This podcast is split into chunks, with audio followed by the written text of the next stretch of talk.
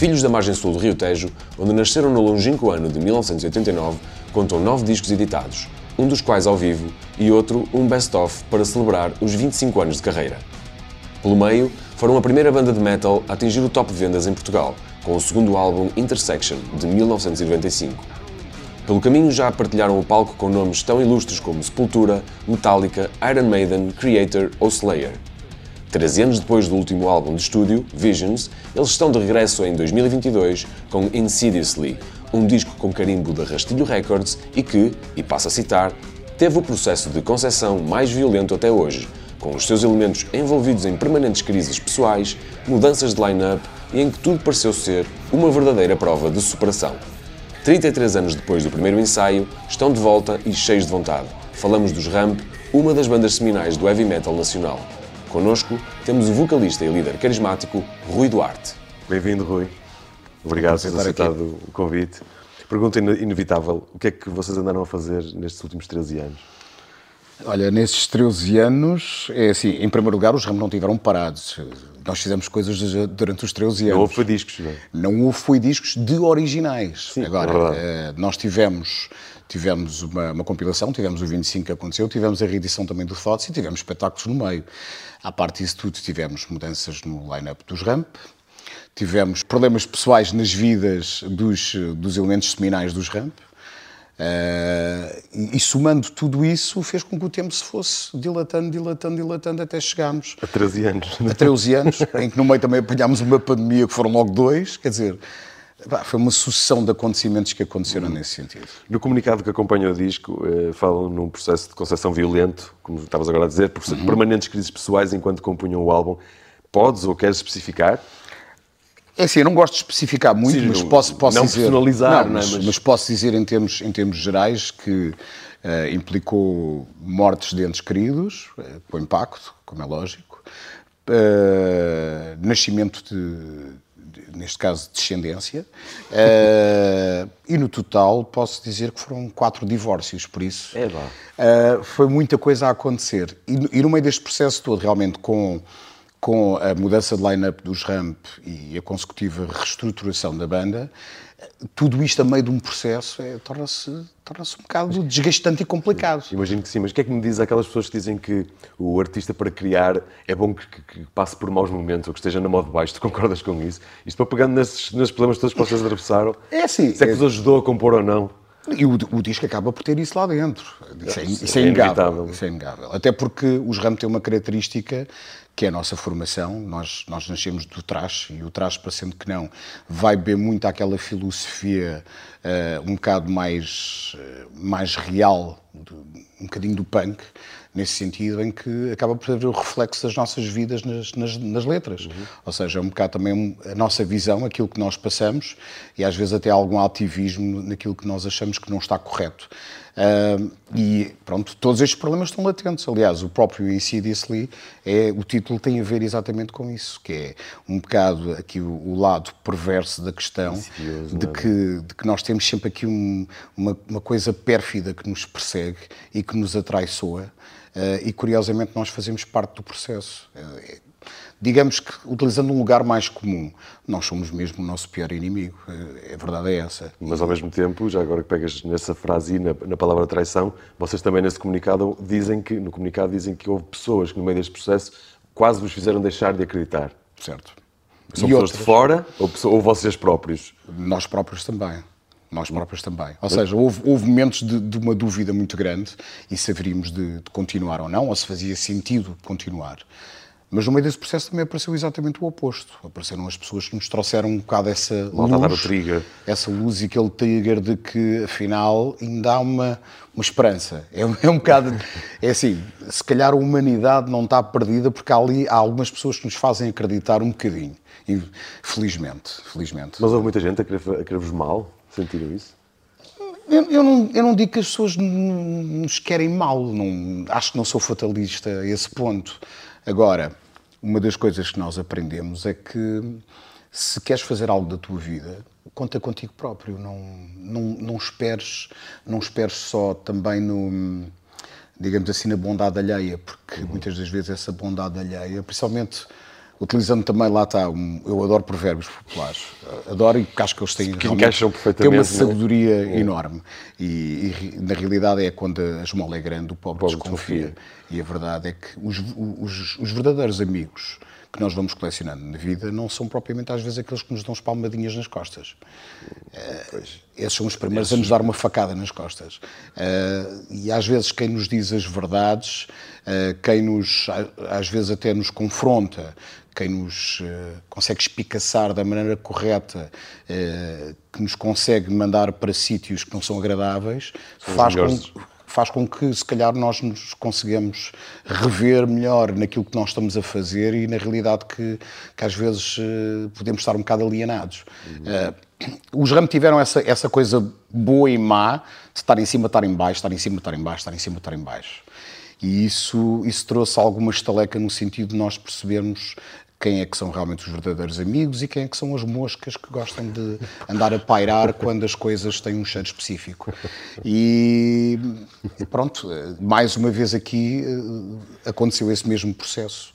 E há coisas que, sobre as quais eu nem gosto muito de falar, porque eu acho que o tempo se vai encarregar de, de demonstrar mas uh, houve, houve, uma série de pessoas que eu considerava que eram meus amigos e que, pronto, deixaram de ser, uh, até porque ficou comprovado qual é eram as verdadeiras intenções de todo o processo.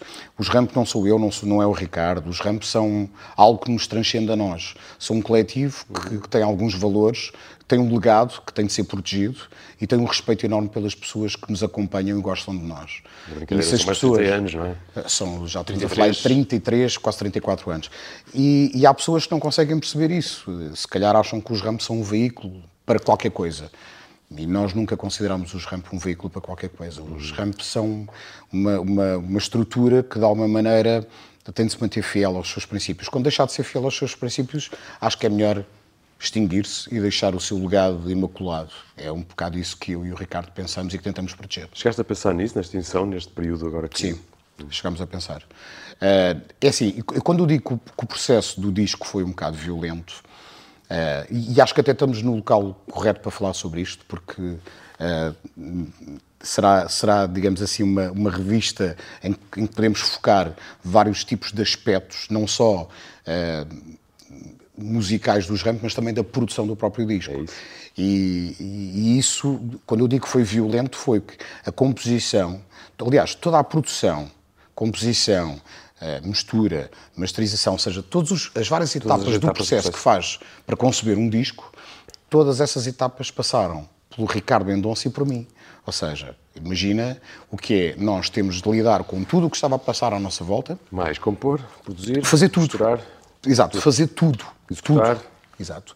E mais ainda, sermos extremamente criativos ao ponto de pensarmos assim, bem, agora temos de dar, hum, dar sentido àquilo que já tínhamos dito no passado, de que o futuro dos músicos, infelizmente, principalmente em Portugal, tinha de ser o self-made man, em que a pessoa tem de ter conhecimentos gráficos para fazer o logo da banda ou para fazer a capa da banda se for preciso, tem de ter conhecimentos de, de edição de vídeo para poder trabalhar em conjunto com alguém para também poder desenvolver o aspecto de, de, da parte do vídeo da banda, tem de ser a pessoa que tem de compor, tem de ser a pessoa que tem de gravar. Tem...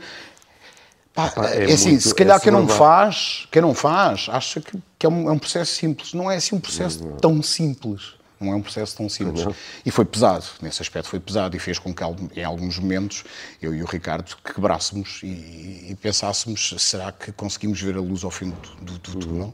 Mas conseguimos, conseguimos. E, e, curiosamente, curiosamente, eu também quando fizemos o, o, texto exatamente comunicado do disco, também falámos sobre exatamente a, o reforço que houve da relação de amizade. E, e, isso aconteceu muito. Mas o que nos mata não é? torna-nos mais fortes. É um bocado, é, um, é um bocado por aí, mas, mas deixa-nos rugas. mas, mas, deixa. Mas isso, qualquer, é, mas vida, deixa. é vida, é vida, amiga. É vida. No caso, por exemplo, eu, eu e o Ricardo, eu e o Ricardo fomos colegas de, de, de preparatória, ou seja, já, nós já nos conhecemos bem, desde os nossos 10 anos. Um, e, e, a verdadeira razão de, de, eu ter entrado para os RAMP foi realmente a, a minha ligação que existia com o Ricardo e o facto de, de, eu ter visto o que é que eles estavam a fazer numa garagem, eram uns miúdos, pá, e ter achado imensa piada ao Ricardo a tocar guitarra, porque achava que ele tinha um potencial enorme. E ele realmente foi, foi aquele que, que, faltou às aulas, que ficava em casa a tocar, que fazia isto, fazia o catalisador do, Foi o catalisador daquilo tudo. Logicamente que eu depois criei uh, muita empatia com, com o Tozé, com o outro guitarrista. Era uma pessoa, e ainda hoje somos grandes amigos. Uh, logicamente criei empatia com o Paulo. Uh, era o, o miúdo franzino que tocava bateria assim de uma maneira Exatamente. desmesurada. assim, como, assim como o próprio Miguel, que foi o primeiro baixista dos Ramp e que agora esteve presente no espetáculo da apresentação e continua a ser também um grande amigo, assim como o Sapo, ou seja, ele depois cria amizade com todos eles. Mas durante este processo eu e o Ricardo tivemos, tivemos as nossas querelas, ou seja, tivemos momentos de tensão grande entre nós dois, porque é é normal. Nas bandas, é? nas bandas que, é, é, um, é, um, grupo de trabalho, Exatamente. Portanto, como qualquer grupo de trabalho há sempre tensões, é normal. Normal. E, mas neste processo do disco, eu por acaso estava com algum receio, Uh, até por esses antecedentes da nossa relação, se as coisas iriam caminhar bem ou não. E, e a verdade é que uh, eu acho que adotámos os dois uma postura uh, bastante conciliadora nesse aspecto. Ou seja, de repente deixámos de ter um número ímpar para desempatar, nós sempre funcionámos Exatamente. na chamada democracia. Democracia aqui era um bocado difícil, e de, é? repente, e de repente começámos a ter empates técnicos. E, e, isso começou a ser... Que era muito fácil, não é? Não é muito fácil. Entre dois. E começámos a ter, a ter de fazer uma coisa que que pá, conversámos os dois e, e, e, chegámos a um consenso que é vamos tentar entrar num processo de democracia, mas uma, uma democracia mais pragmática ok? Em vez de, em vez de passarmos tanto tempo a discutir as coisas, vamos tentar aqui criar acordos. Uhum. E vamos, eh, pá, não vai ser sempre o mesmo uh, a levar a sua avante, mas vamos tentar estabelecer aqui uma, uma trégua e uma, uma parceria em que um ganha, o outro ganha, o outro ganha. Muita diplomacia, não é? é. E, e, muito respeito, respeito também, claro. muito respeito. Claro, é. para não pisar também o terreno do outro. Parecendo que não é assim, estamos a falar de malta que está a chegar ao meio século. Por isso, se não tivermos agora essa capacidade, isso assim, nunca, assim, nunca, vamos ter. Isso assim só pesado. É, mas, mas se, é não tivermos, se, não tivermos, agora essa capacidade, Sim, nunca vamos claro, ter. Claro, é um bocado por aí. E conseguimos, conseguimos encontrar esse equilíbrio. Uh, há coisas em que ele levei a minha avante, há coisas em que o Ricardo levou a dele avante.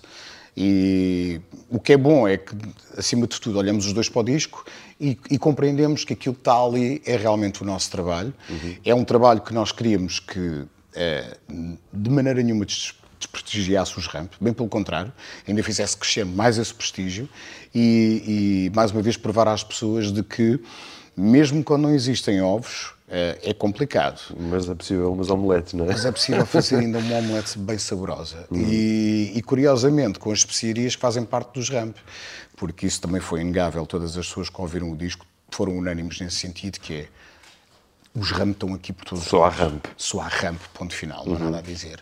E isso era a grande dúvida, porque algumas das pessoas meteram em causa se poderia deixar ou ser desvir...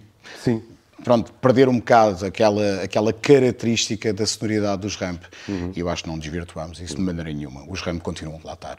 Até porque tudo foi composto, eu, eu, posso, posso dizer que eu e o Ricardo, quando estávamos a construir muitas das bases rítmicas, uh, o, o, Paulo estava connosco na altura. Pois é isso que eu também ia perguntar, entretanto, que é, é, é, em que parte do processo é que o Paulo sai e entra o João Gonçalves? O Paulo, o Paulo sai exatamente antes do processo de, de gravação. De gravação, mas já, portanto, mas as já, pré-produções já, já, já, já, com tudo composto. Ok. Uh, e, e toda, toda a base rítmica tinha sido feita por mim e pelo Ricardo, uh, um bocado a projetar, são, são muitos anos a tocar com a mesma pessoa. O Paulo não é... Sim o Paulo não é um. O Paulo tem uma característica, e quem conhece bem os Ramp e conhece bem o trabalho do Paulo, sabe que o Paulo não é um baterista típico de metal. Pois não. Não é.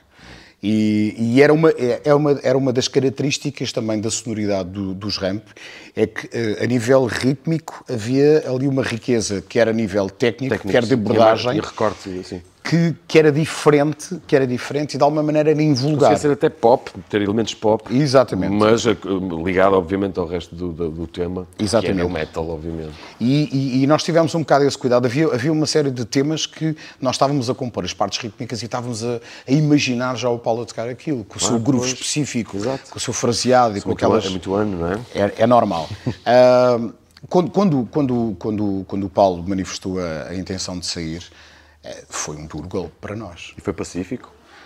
Foi pacífico, nós continuamos a, a falar, mas uh, o Paulo também queria, no fundo, uh, desbravar novos caminhos.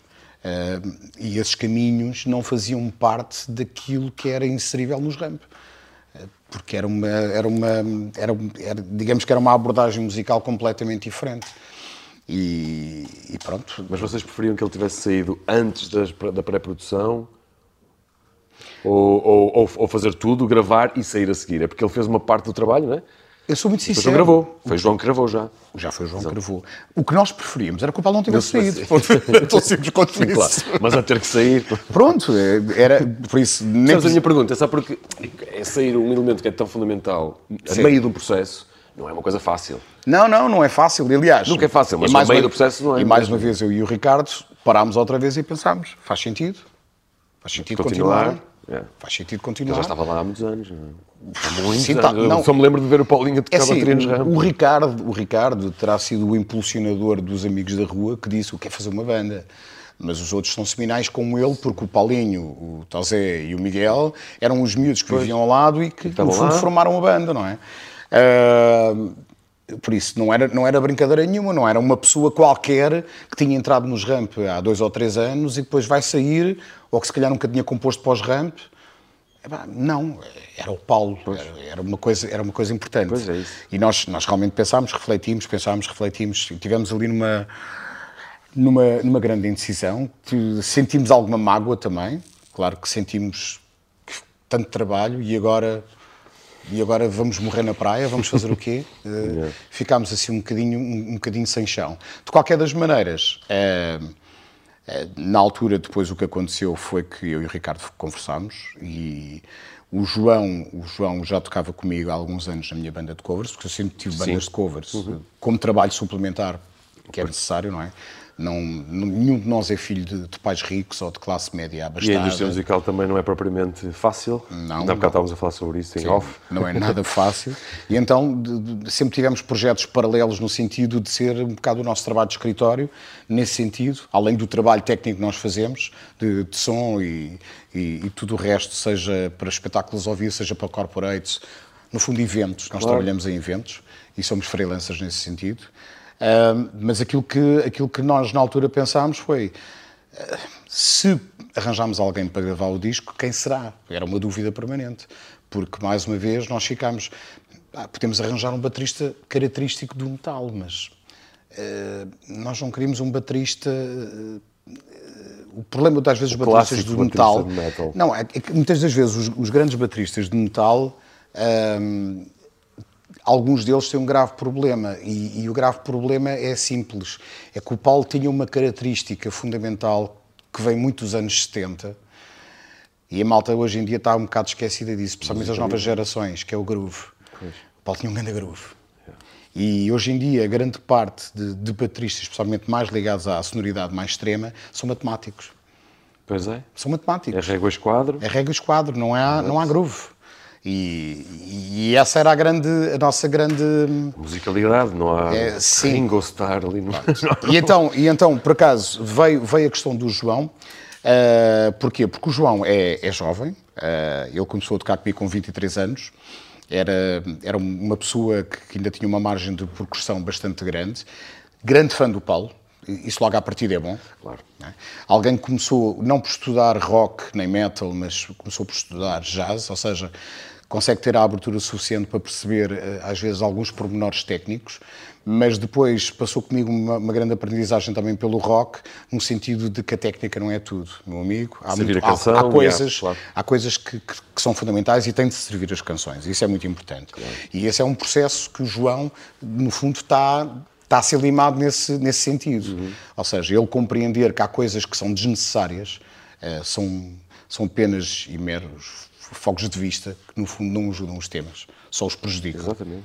Uh, que não vale a pena. às vezes o recurso mais simples é aquele que serve melhor a canção. Exatamente. Não? É? Às vezes que não vale a pena meter o recio dentro da rua da betesga, como se diz. Uh, e dentro do metal é. 90%. Tipo, sei 30 coisas, vou meter isto agora Exatamente. neste microsegundo. Neste microsegundo. Estas 30 cenas que eu sei. Exatamente. E, e pá, não, não faz... é só no metal, isso acontece sim, em muitos estilos, sim. mas o metal sim Mas tem, o metal tem, tem muito isso. Tem muito, tem muito, tem muito claro. isso. Há aquela, aquela também tenta... há um bocado a pressão, os fãs também vão É ver, aquela tentativa tipo... desmesurada de que eu faço, eu sei, eu... Epá, e, e, pronto, mas eh, se calhar eu e o Ricardo já somos aqueles gajos que pá, gostamos de rapidez, gostamos de coisas técnicas, claro que sim, mas uh, somos gajos que conseguem apreciar um belo solo do David Gilmer, com quatro ou cinco notas, e com yeah. os beddings perfeitos, e com... Exato. porque aquilo faz sentido. E com uma caminha simples por baixo, yeah, só a fazer respirar esse faz solo, não é? Aquilo faz sentido. Yeah. E, e, é um bocado isso, é um bocado, quisemos transportar isso um bocado para o João. Uh, o João teve uma tarefa difícil, porque claro. para a gravação do disco ele, ele, ele, ele, ele teve, no fundo, de, de, de, fazer um trabalho que ele nunca tinha feito até hoje.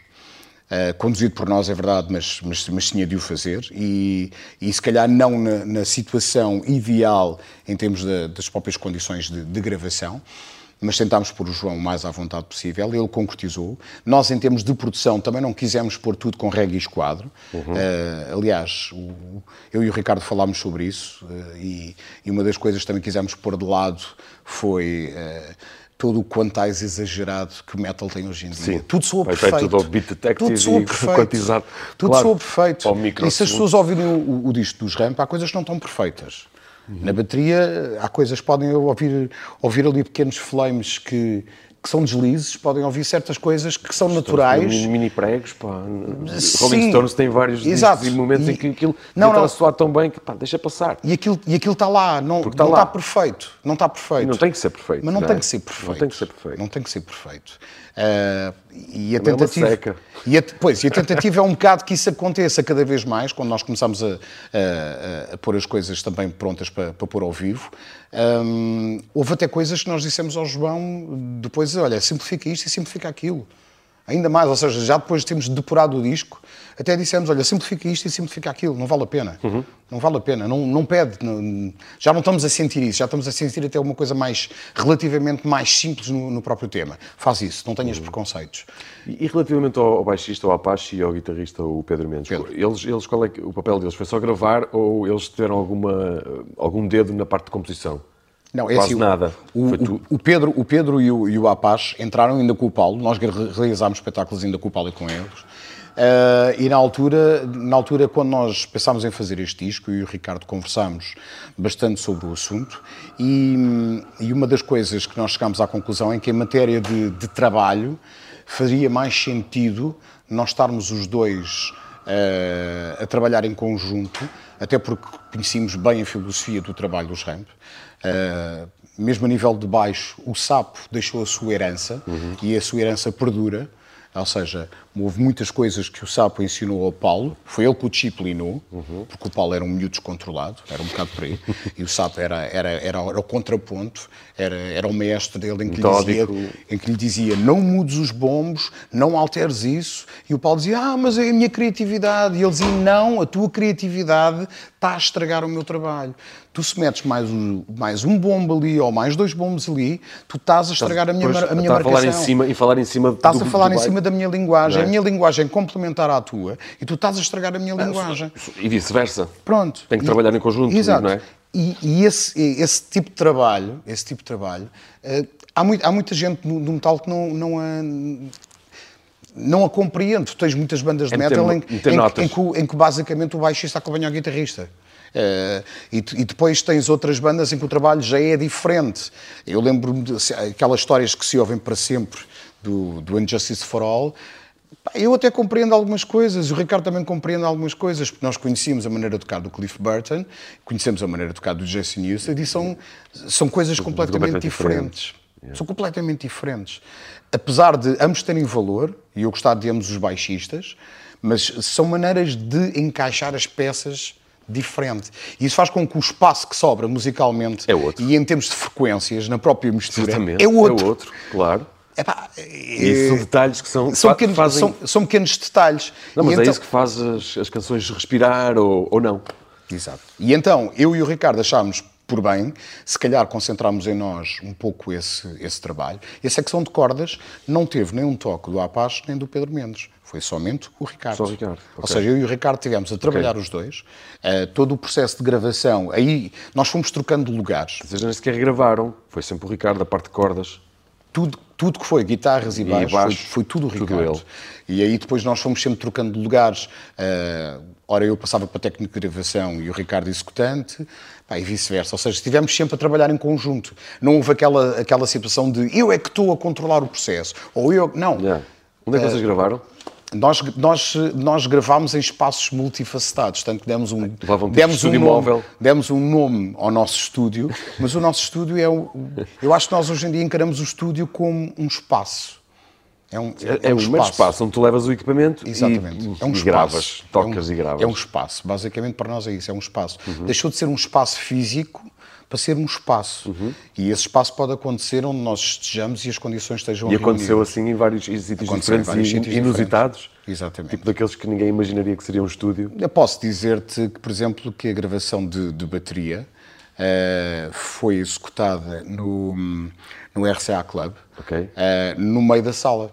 Nem sequer fomos Sim. para o palco, foi no meio Isso da sala. Foi em plena pandemia, não? Em plena pandemia, exatamente. Máscaras?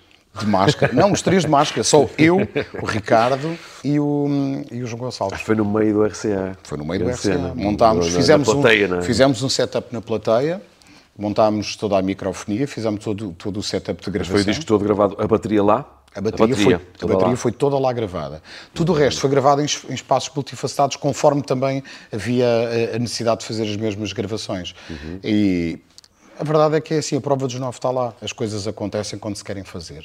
São difíceis, dão trabalho, mas são possíveis. Isso é uma grande diferença em termos de gravação eh, relativamente ao anterior disco, o Visions? Sim, o processo foi, foi diferente. O processo foi diferente. Apesar... Mais, mais equipamento, por exemplo, mais... Vocês... Não, não, não, tem a ver com mais... Mais truques de equipamento ou nem não, por isso? Não, não, nem, nem, nem, tem a ver com, com truques de equipamento. O Visions... Para já o Visions não foi misturado por nós. O Vision foi gravado por nós, okay. mas foi misturado pelo Daniel Bergstrand, uhum. o produtor dos Meshuga, dos Inflame, Soilwork, por aí fora, um sueco. E, ou seja, esse processo foi diferente e a própria masterização depois foi o Jim Brick que fez, ou seja, okay. utilizámos sempre, eh, quer para gravação, quer para masterização, utilizámos pessoas uh, estrangeiras. Uh, aqui neste caso, não, nós encabeçámos todo o processo e fizemos tudo do princípio ao fim. Aliás, porque uma das coisas que nós queríamos para este disco era mesmo um, um pouco a nossa independência nesse sentido. E assim, nós chegámos à conclusão de que, já, no fundo, já vamos gravar, já vai ser o terceiro disco que estamos a gravar sozinhos. Portanto, bora lá fazer tudo sozinhos. Vamos fazer, tudo sozinhos. Não, se calhar Sim. já não faz tanto sentido hoje em dia, até porque orçamentalmente as coisas depois começam a tornar-se mesmo muito complicadas. E, e, eu próprio conversei com o Ricardo e disse: Não, eu, eu, eu, acho que nós vamos partir mesmo por uma situação em que nós tenhamos o, o master nas nossas mãos e, e digamos assim: isto é nosso, pertence-nos. Uhum. Isto é a nossa independência. Uhum. Independentemente de fazermos dinheiro com essa independência ou não, mas é a nossa independência criativa. E, e no meio deste processo todo, como nós tínhamos feito a reedição do Thoughts uh, através da, da Rastilho e as coisas até tinham caminhado bem, numa conversa informal com, com, com o Pedro, Vidrinho, um, falou-se que estávamos a preparar um novo disco dos Ram. E o Pedro disse, bem, eu tenho interesse. E nós ficamos, ok, então logo se vê, quando, quando as coisas estiverem mais encaminhadas, mais, mais encaminhadas nós, nós falamos. E assim fizemos, falámos com o Pedro e até dissemos ao Pedro, olha Pedro, uh, como tu manifestaste o teu interesse, se quiseres vir ter connosco, uh, nós gostávamos que, que ouvisses o disco. Uhum. Pá, e o Pedro disse, pois, pá, mas é muito complicado agora ter com vocês, não, não dá. Estávamos, lá está, estávamos... Eh, Fechados, pronto, confinados um confinados, aí, sei aqui, blá, blá, blá, blá. Pá, e, e, na altura também o Pedro falou, pois, vocês estão, estão com o vosso manager... E, e nós dissemos, pois, mas a situação com o nosso manager, olha, nós estamos também próprios um bocado a pensar o que é que se está a passar, porque já tínhamos tido também algumas algumas visões daquilo que ele pretendia fazer com o disco e eu e o Ricardo não estávamos muito contentes com, com o tipo de trabalho que ele queria realizar uhum. uh, e depois acabámos por realmente fazer uma, uma separação amigável também, mas uh, caminhámos nesse sentido. E depois falámos outra vez com o Pedro e dissemos, ah, Pedro, vem ouvir o disco, vem ouvir o disco. Uh, para ver o que, é que, o que é que achas. E o Pedro virou-se e disse: não, eu não vou ouvir o disco, ouvir. eu não preciso de ouvir, eu confio no vosso trabalho. Claro. Pá, e a partir, do é momento Pedro, ele, né? a partir do momento em que ele disse isso, uh, eu e o Ricardo olhámos um para o outro e pensámos: se o Pedro está a dizer que não precisa de ouvir o trabalho, é porque confia em nós. Pá, se ele confia em nós, ah, então se calhar estamos no sítio certo. Pronto. Pois. E avançamos. E deixar, pois, ter assim carta branca não é. E avançamos. Não é em qualquer sítio, claro. Sim, e avançamos.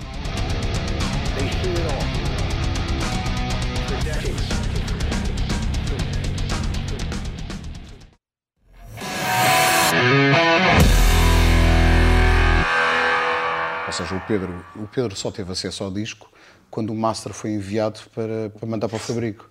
Foi aí que ele ouviu o disco. Mesmo antes de ir para a fábrica. Exato. Foi aí que ele ouviu, que ele ouviu o disco. só, olha, paciência. Exato. É? Mas foi assim que aconteceu. Foi, ou seja, o processo acabou por acontecer assim. E foi, era o que eu tinha falado com, com o Ricardo já anteriormente, que era, pá, vamos partir para, para, para a independência nesse sentido. Porque nós sabemos o que é que queremos fazer. É cada vez mais o caminho, não é, nas das bandas, principalmente no nosso país. Cada, principalmente no nosso país, porque assim, nós estávamos há bocadinho a falar da indústria e sabemos que a indústria não está boa, não é?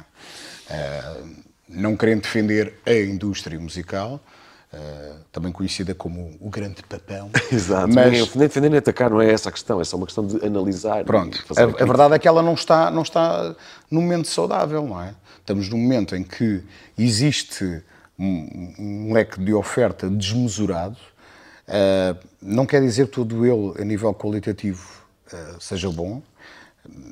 Ou seja mau. Ou seja mau.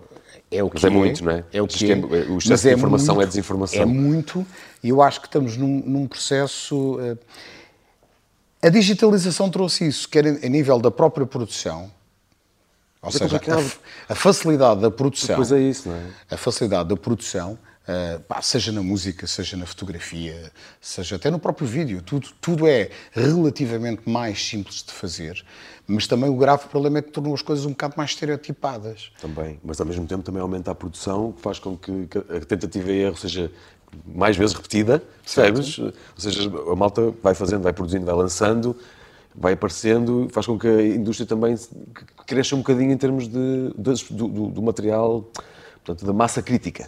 Sim, da massa crítica. A massa Agora, crítica aumenta. Não, é? agora, não, quer dizer que seja necessariamente bom ou mau. Não, sei, não sei, eu sinceramente não sei o que é que é. Pois é, é complicado não fazer sei. uma análise. A verdade, a verdade é esta: é que existirem 90% de bandas iguais, pois. não sei qual é a grande vantagem. Pois. Essa, é que é, essa é que é a questão. E uma das coisas que as pessoas hoje em dia uh, se queixam, e, e, e, nós vemos que há mesmo grandes nomes, cada vez mais tu vês uma tentativa até de, de irem buscar realmente peças antigas um bocado para terem trademarks, para, no fundo, se conseguirem distanciar um bocadinho do que se está a passar. Até mesmo artistas pop, que tu possas pensar, possas pensar que é tudo completamente plastificado, eles vão buscar algumas coisas antigas a nível de produção, porque é uma tentativa de Sim. separarem o trigo do joio, é um bocado por aí. Uhum. Um, e, e, realmente eu acho que essa questão é, é importante. É, é, muito fácil quantizar um baterista mau. É muito fácil. Sim, afinar um é, vocalista. É muito fácil afinar um vocalista mal. Claro. É muito fácil fazer tudo, tudo isso. Agora, é, é muito difícil recriar certo tipo de, de groove e certo tipo de, de, situações, principalmente nos anos 70. Os anos 70 foram mágicos nesse sentido. Foram mágicos. Há coisas que são completamente fora do baralho, há coisas que estão erradas mas o errado às vezes parece tão certo. E isso é, é estranho. Uhum. E isso é o, que nos, é o que nos separa das máquinas. É exatamente essa a característica. Porque o erro é o, é o que nos torna humanos. Uh, e hoje em dia as coisas não têm erros.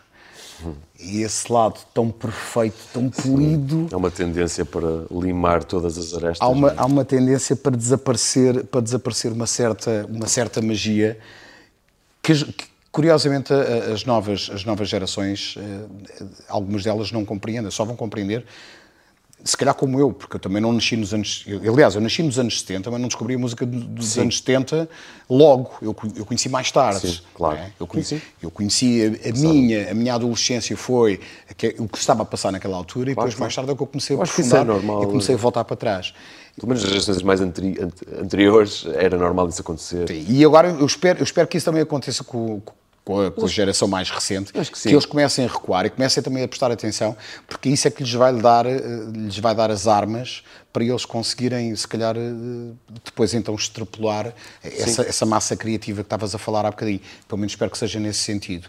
Sim. Agora, o, o, problema é que neste momento o que acontece, além da indústria estar um bocado moribunda uh, e está num processo de adaptação permanente, porque não sabe o que é que vai ser o dia da manhã em termos do que são suportes, se é, um, se é só o streaming, se vai haver uma nova situação que não está legislada, que está desprotegida, que não provoca income para, para os criadores. E mesmo o streaming que está, está legislado traz atrás de si bastantes problemas em termos de dos pagamentos, a quantidade, a quantificação do do streaming e, e, e, proporcionalmente à, àquele, ao dinheiro que entrega aos, aos, aos e curio, curiosamente, muita malta que, que, que, defendeu que esta digitalização iria democratizar a música, estávamos a falar isso em off, uh, não, não, as coisas não se, não se passaram dessa maneira. E mesmo a própria indústria, como papão, continua a existir, porque até as regras no, no, streaming são completamente diferenciadas. As pessoas acham que as regras que,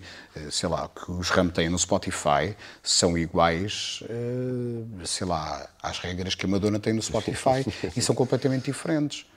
São completamente claro. diferentes, porque uma margem que é negociada uh, por, uma, por uma major, para uma plataforma de streaming, não é a mesma é margem que é claro. é negociada por um independente. Uh, apesar de depois de serem criadas infraestruturas, como a Maryland e outra, outras infraestruturas começam a criar-se e começam a, a tornar-se quase como sociedades para tentar ter pressão sobre, sobre uhum. essas empresas de, de, streaming. Mas essas, essas, uh, esses jogos negociais continuam a existir. Mudaram foi de nome, pois. mudaram de plataforma, mas eles continuam a existir. Assim como continuam a existir também as regras do jogo, que antigamente as editoras tinham de pagar, por exemplo, sei lá, publicidade uh, às, às, revistas ou meios de comunicação, digamos, mais. Uh, mais normais, Sim. e a partir do momento em que aparecem as redes sociais, pá, as coisas claro, mudam, muda. porque de repente o que é que é preciso? É preciso pagar a alguém para estar em cima da rede sempre, social, tem-se pagar anúncios para haver visualizações, porque de repente o que interessa é cliques, cliques, cliques. Ou seja, as pessoas têm de ter cuidado também com isto, que a democratização da música não é assim tão linear quanto pensam porque muita dela é fake, como sempre foi fake. Sim, e continuará a ser alimentada. Mais, agora está muito mais exposta, não é? É pá, pronto, mas é como eu digo à minha filha, a minha filha é adolescente, e eu digo-lhe ela, antigamente eu tinha de ir para uma biblioteca. Uh, antigamente os, os, mil livros que eu tenho lá em casa eu tinha de os lamber todos para encontrar as coisas. Pois, pois, vocês hoje em dia, vocês vão à net e encontram mil coisas logo. Agora, há uma diferença é que nós, se calhar, não tínhamos de dissecar tantas fontes Sim. e a veracidade das fontes Exatamente. antigamente. E vocês agora, meus amigos, têm esse. Se vocês têm a informação toda, o vosso trabalho fazer é um double checking no mínimo, não é? Exatamente, vocês têm de fazer um fact-checking. Exato. Esse é o vosso trabalho, essa é a vossa diferença. Vocês têm tudo à vossa frente. Vocês têm a conseguir separar, separar. o trigo do joio. Porque Isso é está, que é importante. O excesso de informação provoca desinformação. Pronto. Isso é uma regra antiga, e, e, e na indústria musical o que se passa também é um bocado isso. As regras mudaram, percebes? Mas não quer dizer que estejam melhores. Tem, tem, a abordagem é diferente. Mas não venham dizer que só está melhor. Não, não está, não está melhor. Está diferente. Está diferente. Sim, é mais fácil, se calhar, uma banda hoje em dia lançar qualquer coisa a nível independente e poder haver um reflexo Uh, no Sri Lanka. Yeah. Por exemplo, pode acontecer. Sim, claro. Pode era uma acontecer. coisa que antigamente era sim. muito mais difícil. Que era, que era impossível, pode acontecer. Não era impossível, mas era muito difícil. Sim, mas era muito difícil. Agora, temos de passar é aos resultados práticos desse reflexo. Isso é que é também importante. Pois, não, não vais... um, um, acompanhamento do, do, do, da cena do, do Sri Lanka. Exatamente. Se tiveres lá alguém a trabalhar para ti, também não vais recolher Exato, benefício. não vais recolher benefício nenhum. Assim sempre foi assim. Pronto, e isso, isso é um bocado... Nós, nós vivemos um bocadinho agora, eu acho que vivemos um bocado numa realidade paralela, porque muitas das vezes nós pensamos e acreditamos em coisas, pá, e é o que eu digo ao pessoal, meus amigos, cuidado. Eu acho que o pessoal, há muito, há muito pessoal que vive numa ilusão. Mas já há programas de televisão sobre isso, não é? Exatamente. já, há programas, já há programas que são feitos sobre exatamente o que não é real e que, e que anda, no fundo, a enganar as pessoas online. Epá, é um bocado por aí, ou seja. Hum, Uh, neste, caso, neste caso, os RAMP quiseram também fazer o seu percurso de independência. Nós negociámos com, com o Vindeirinho, não somos obcecados por redes sociais, mas quisemos controlar a nossa parte digital. Uh, o controle é nosso. Uhum. Uh, e, e, e, o trabalho foi todo feito exatamente nesse, nesse, nesse sentido. Agora, o que é que vai acontecer a seguir? Ah, nenhum de nós sabe. Se alguns soubesse a resposta, tinha o Holy Grail e tinha, e tinha possivelmente exatamente. o passo mágico para a sua carreira. Não. Nós não sabemos. Voltando, voltando ao novo disco dos Ramp, é outra vez um, um, um regresso aos sons mais pesados. Está mais pesadinho, não achas? Eu acho que tem um bocadinho de tudo. Tem um bocadinho Sim. de tudo. Uh, tem, tem agressividade. Mas já o Visions tinha também. Sim, também. Já o Visions também eu tinha. Mas este achei mais corpan, corpanzudo. no bom sentido? Mais encorpado, sim, sim, okay. mais, mais... É, é assim, eu acho que o fato, o fato de... O fato de, da nossa idade já ser maior não quer dizer. Eu, eu falo por mim, é, eu acho que, que, as pessoas também não, não devem desmorecer a sua raiva e a sua a sua tenacidade. Só porque com o, com o, avançar da idade, não é? Só com o avançar da idade, eu acho que. Porque eu continuo, eu, eu pessoalmente, eu, eu falo por mim, eu continuo a ser exatamente. No outro dia alguém, alguém escreveu que se lembrava de um espetáculo que eu tinha dado com o microfone sem querer na, no nariz e tinha ficado com a marca da grelha no nariz do microfone.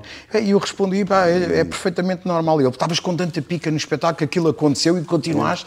E eu, pá, sim, olha, o fim de semana passado consegui amassar um, um wireless no chão e deixei cair tudo em cima dos pés do Ricardo, porque eu continuo a ser o mesmo desastrado, cheio de pica. pica Continua a ser a mesma coisa. Isso é bom. Enquanto houver isso. Yeah, enquanto houver, não é? enquanto houver essa, Epá, claro. essa, essa efervescência. Quando fores para lá molzinho. No... Epá, se calhar, nessa altura, faço uma banda diferente. Pois, é? É se calhar eu digo ao Ricardo: olha, Ricardo, já não tenho idade para isto, ou já não. Cena de casino. Não, se calhar agora vou fazer um, sei lá, um projeto mais eletrónico, uma coisa, sei lá, mais, mais cool, yeah. uma cena mais estética, não sei. Não sei, pá. Também não sei o que é que vou fazer, se calhar qualquer dia até faço isso, não sei. não sei o dia da manhã como eu digo. Yeah. Mas neste, neste, nesta altura, pá, eu e o Ricardo ainda temos um bocado essa, essa pica e dá-nos prazer sentir esse, esse vibe. Yeah. Não somos a banda mais extrema. extrema somos, nunca Sim, fomos, nunca também foram. nunca fomos. Não. Nunca fomos. Até tem alguns registros pop. Vocês têm Sem... temas que são perfeitamente sim, sim, sim. pop rock. Não, e, nunca, é... e nunca tivemos fluído nenhum relativamente a esse assunto, que é, uh, para nós, nós nascemos naquela geração que ouvia os Metallica, mas depois ouvia os Feito No More. Pois é isso. Pronto, é isso. Esse cruzamento... É, quer dizer, dá-te dá ali uma capacidade... Há algum mainstream também? Ah, dá-te uma capacidade ou uma versatilidade musical em que tu podes ir rapidamente de um extremo ao outro e podes servir as canções, mais uma vez. Eu acho que isso é importante. Porque é assim, hoje, hoje em dia é muito, é, é muito normal... Pá, e, e, eu noto no metal então, pá, às vezes dá uma sensação que as bandas querem provar que conseguem fazer mais barulho que a outra que já tocou, ou que vai tocar a seguir, ou que são mais maus, ou que são mais agressivos. Yeah.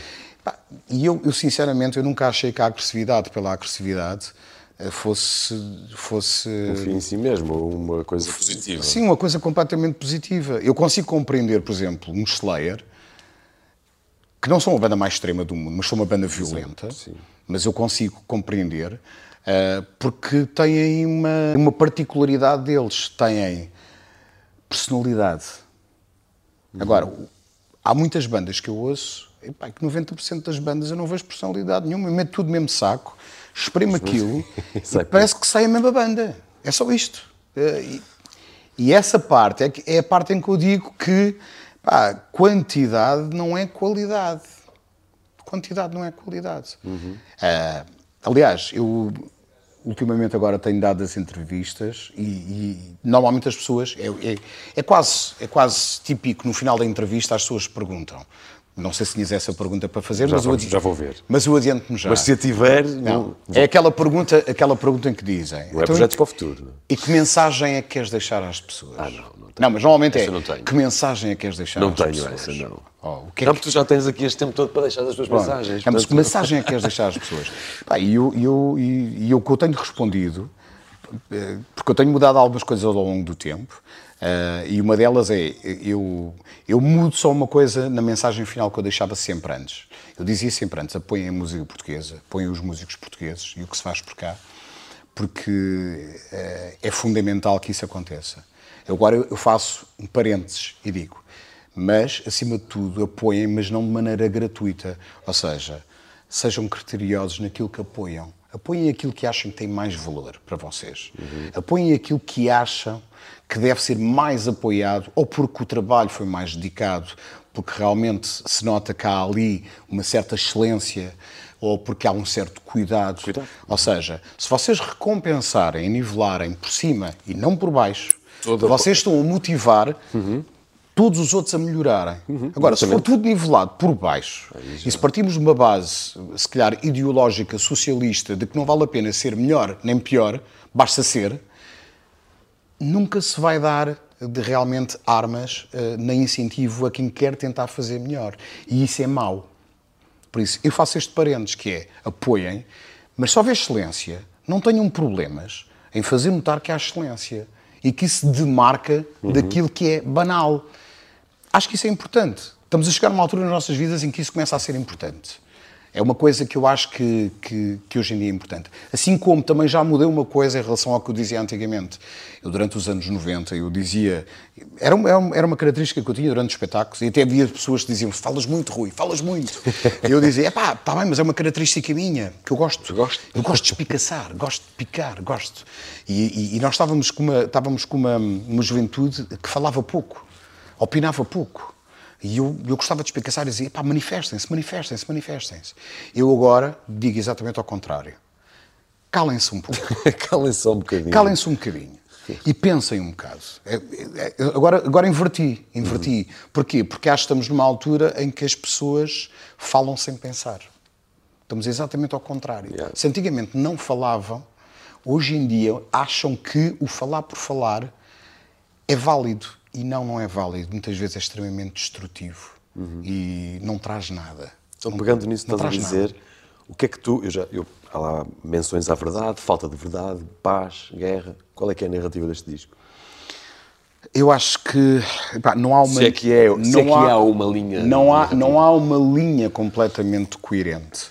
Não há uma linha completamente coerente. Há uma linha de dúvidas persistentes Uh, há, um, há, uma linha, há uma linha de questões do quão perversos nós somos com nós próprios, há uma linha de algum lado maligno que é inerente a toda a humanidade e a cada um de nós e que de alguma maneira está sempre a espreitar. É quase, é quase como um pequeno diabo que nos está sempre a tentar.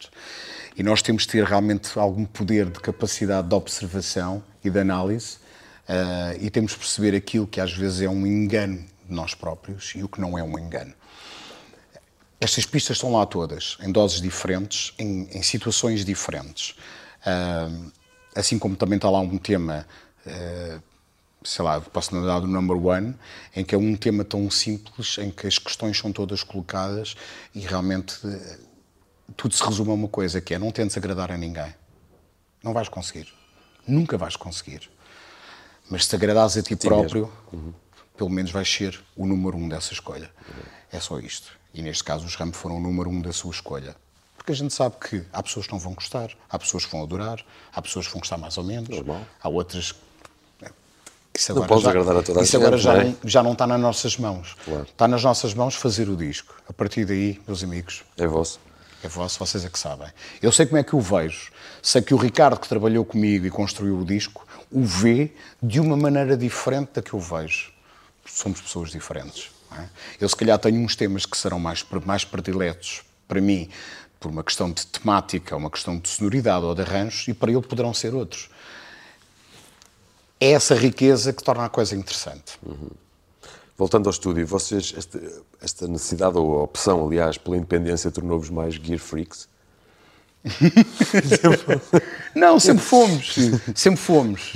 Uh, aliás, acho que isso foi uma das características. Eu lembro-me, eu lembro que nós éramos miúdos e, e, uma das coisas que também granjeou algumas amizades com os Ramp, principalmente a nível de técnicos de som, e pessoal ligado à área mais técnica, era porque no, no nosso início havia um bocado aquela postura de que os músicos eram os músicos e os técnicos eram os Sim. técnicos. E havia uma rivalidade muito grande. Claro, porque o músico dizia: o técnico é muito mau, lixou-me o trabalho todo. E, e depois o técnico dizia: o músico é muito mau. O, o músico é muito mau, lixou-me o trabalho todo. E depois aparecemos nós, que olhávamos para um lado e para o outro e dizíamos assim: pá, o técnico tem razão. Porque é assim: se o músico é mau, nunca, nunca vai soar bem. Pois, não Ponto. Não há uma grande solução. Assim como também demos razão a alguns músicos em que nós dizíamos: sim, este técnico é muito mau, é tão mau que, se for possível, vai micar a cabeça Marshall em vez de micar a coluna. Mas, uh, epá, mas nem todos são maus. Ficar novos. Não, mas, yeah, mas nem todos são maus. Ou seja, há maus de um lado e há maus claro, do outro. Então claro. é assim, meus amigos, se vocês querem ser respeitados naquilo que estão a fazer, deem só respeito. É um bocado por aí. Os músicos têm de se tornar melhores músicos e os técnicos têm de se melhor, tornar melhores, melhores técnicos. E têm de aprender a conversar uns com os outros, porque nenhum é inimigo. O músico precisa do técnico e do técnico precisa do músico. Porque ambos trabalham em conjunto. Óbvio, mas isso é, é daquelas e não há coisas que eu não técnico. percebo como é que a malta não chega lá mais rápido. Pronto. Mas isto era uma... Hoje em sim, dia ainda acontece. Mas antigamente, então, aquilo era... Claro. É que havia mesmo braços de ferro. Sim, sim, sim, braços de ferro autênticos. E nós, pronto, e, e, nós tínhamos uma atitude muito mais colaborante. Bem, eu lembro-me, eu aprendi... Eu aprendi que como é que haveria de, de, de, posicionar, digamos assim, os meus pontos de referência num som de munição, pá, com um grande técnico deste país que já faleceu, o, o Bourbon, e, pá, e, e, foi ele que me ensinou. Uma vez eu perguntei-lhe, pá, é assim, Bourbon, eu tenho 17 anos, eu não tenho prática de palco. Pá, tu fazes isto há não sei que quantos é anos. Que é Explica-me, o que é que, eu, que, que preciso? Pá, e ele explicou-me ali, muito rapidamente, conversou comigo e explicou-me ali uns pequenos beabás. E as coisas fizeram todo o sentido, que é... A primeira coisa que ele me perguntou, olha lá, tu quando ensaias na garagem, tu estás, uh, estás à frente do baterista? E eu, sim. Qual é que é o instrumento que tu mais ouves? E eu, epá, eu ouço a guitarra do Ricardo porque ele é o que está do meu lado. E sempre foi. É o Ricardo que está ao meu lado. E normalmente eu guio-me por ele, tonalmente. Até e o baixo? guias tonalmente pelo baixo, ou... Epá, não, mas ouço ligeiramente algumas coisas de, de guia e, e, ouço também um bocadinho da outra guitarra, mas já em menos dose porque ele está mais longe. Ok. Ok, então é muito simples. Aquilo que tu vais precisar na tua munição vai ser essencialmente bateria, a guitarra do Ricardo e a tua voz. Mais nada. Exato. Então, mas e os outros? Então, os outros, calma. Os outros, calma. Agora vamos posicionar outra coisa, que é, na tua munição, se tiveres um altifalante de 15 polegadas, Pá, eu, eu não consigo lá meter-te a bateria toda.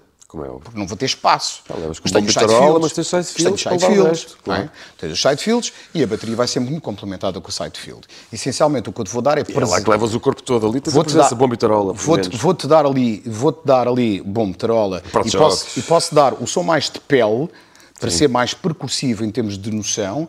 Um, Mas a casca vou... grossa vai toda para o... A casca grossa vai para o outro lado, que é onde dá espaço, claro. e para tu ter espaço para a tua voz. Agora, é assim, meu amigo, se tu pensares em meter tudo dentro de um altifalante de 15 polegadas e num caixotezinho, não vais ouvir nada. Não. Epá, e pronto, aquilo fez sentido para mim. Progressivamente as coisas foram sendo refinadas. E eu e o Ricardo sempre tivemos muito essa curiosidade, principalmente nós os dois, sempre tivemos muito essa curiosidade. O Ricardo, então, sempre foi geek nesse aspecto. Uh, e, e, curiosamente, com, o desenrolar dos acontecimentos, o, o próprio Tossé é o nosso guitarrista. Ele hoje, hoje em dia é diretor técnico do Teatro Vilaré, trabalhou no, no Coliseu, é, é rádio do, dos chutos, já fez mil e uma coisas. Ou seja, o, o, nosso antigo baixista também trabalha na parte, na parte técnica do, do Teatro São Jorge. To, quase todas as pessoas que trabalharam nos ramp acabaram por seguir a parte técnica. A parte, a parte, técnica. A parte técnica. Não todos, mas grande parte deles. E eu e o Ricardo. Isso é uma grande mais-valia depois para o trabalho da banda, não é? Como é, óbvio. Como é óbvio, como é óbvio, não é? Por isso nós sempre tivemos esse lado um bocadinho geek freak, como estavas a dizer, toda aquela cena. gostamos de, gostamos de, de perceber de, amplificadores, gostamos de perceber, conhecer microfones, gostamos de falar com o pessoal amigo que também grava, partilhamos ideias, conversamos. Pá, isso é é normal. É assim que, é assim que as coisas acontecem, essa partida. Uhum. E a exceção de narizes inchados, microfones partidos e wireless no chão, o que é que a malta pode esperar dos próximos concertos ramp? É pá, pode, sei lá, eu, eu, eu, não gosto de prometer coisas uh, que não sei se posso cumprir, eu acho que o que eles podem ter é que, que os ramp vão dar o máximo em cima do palco, basicamente, porque o espetáculo não é... Eu tenho a filosofia que o espetáculo não é feito só pela banda, não é? Sim, nós, claro, é tudo. Nós somos uma, uma das partes mas a verdade é que os momentos normalmente épicos acontecem quando a banda e o público de alguma maneira conseguem fazer uma ligação forte e se sente esse, essa comunhão, essa efervescência que torna um momento especial. Independentemente, às vezes, de ser um espetáculo que se calhar menos perfeito, lá está, em uhum. termos de execução, uhum. ou, ou até pode ser um espetáculo em que o som não estava tão bom. Mas há, há, há, espetáculos que se tornam particularmente interessantes pela, pela situação em si e a relação que se consegue estabelecer dentro, de, dentro daquelas paredes e daquele momento. Por isso, eu acho que, acima de tudo, o que eu peço às pessoas é que pá, apareçam. Uhum. Nós vamos dar o máximo e se vocês trouxerem o máximo, eu acho que as coisas têm todas as variáveis que possam, claro. possam resultar num, num uhum. resultado perfeito. Já disseste que tens aí, há várias, várias cidades onde vocês vão. Os últimos dois anos, principalmente, foram terríveis para o, para o circuito dos, das salas mais, mais médias e pequenas. Sim. Tem sido difícil arranjar sítios para tocar? Uh, há sítios que fecharam. Pois, há sítios por isso mesmo é que eu pergunto isso, não é? Há sítios que fecharam. Há outros sítios. Menos budget, todos. Há outros sítios que estão com graves problemas económicos. Ou seja, uh, estão numa situação muito mais complicada. E isso depois reflete-se em tudo. Uh, ou na, na, capacidade técnica do, dos locais que, que neste momento está mais deficitária, ou, ou porque a infraestrutura está mais velha. Uhum. Uh, é normal que isso aconteça. E, agora cabe-nos a nós e cabe também ao público, se possível, que, que, que, apareça, que colabore no sentido de nós tentarmos revitalizar um bocadinho esse, esse lado do, do circuito. Eu sei que não é fácil, não é? E estamos num, estamos num contexto, eh, como também estávamos a conversar há bocadinho, pós-pandemia, eh, em que nós já sabíamos que ia haver um nível de inflação brutal e, e que aconteceu. Aliás, parece que aconteceu eh, a atualização da inflação toda que há alguns 5 ou 6 anos. Foi assim pois, uma coisa pois, desmesurada. Sim, sim.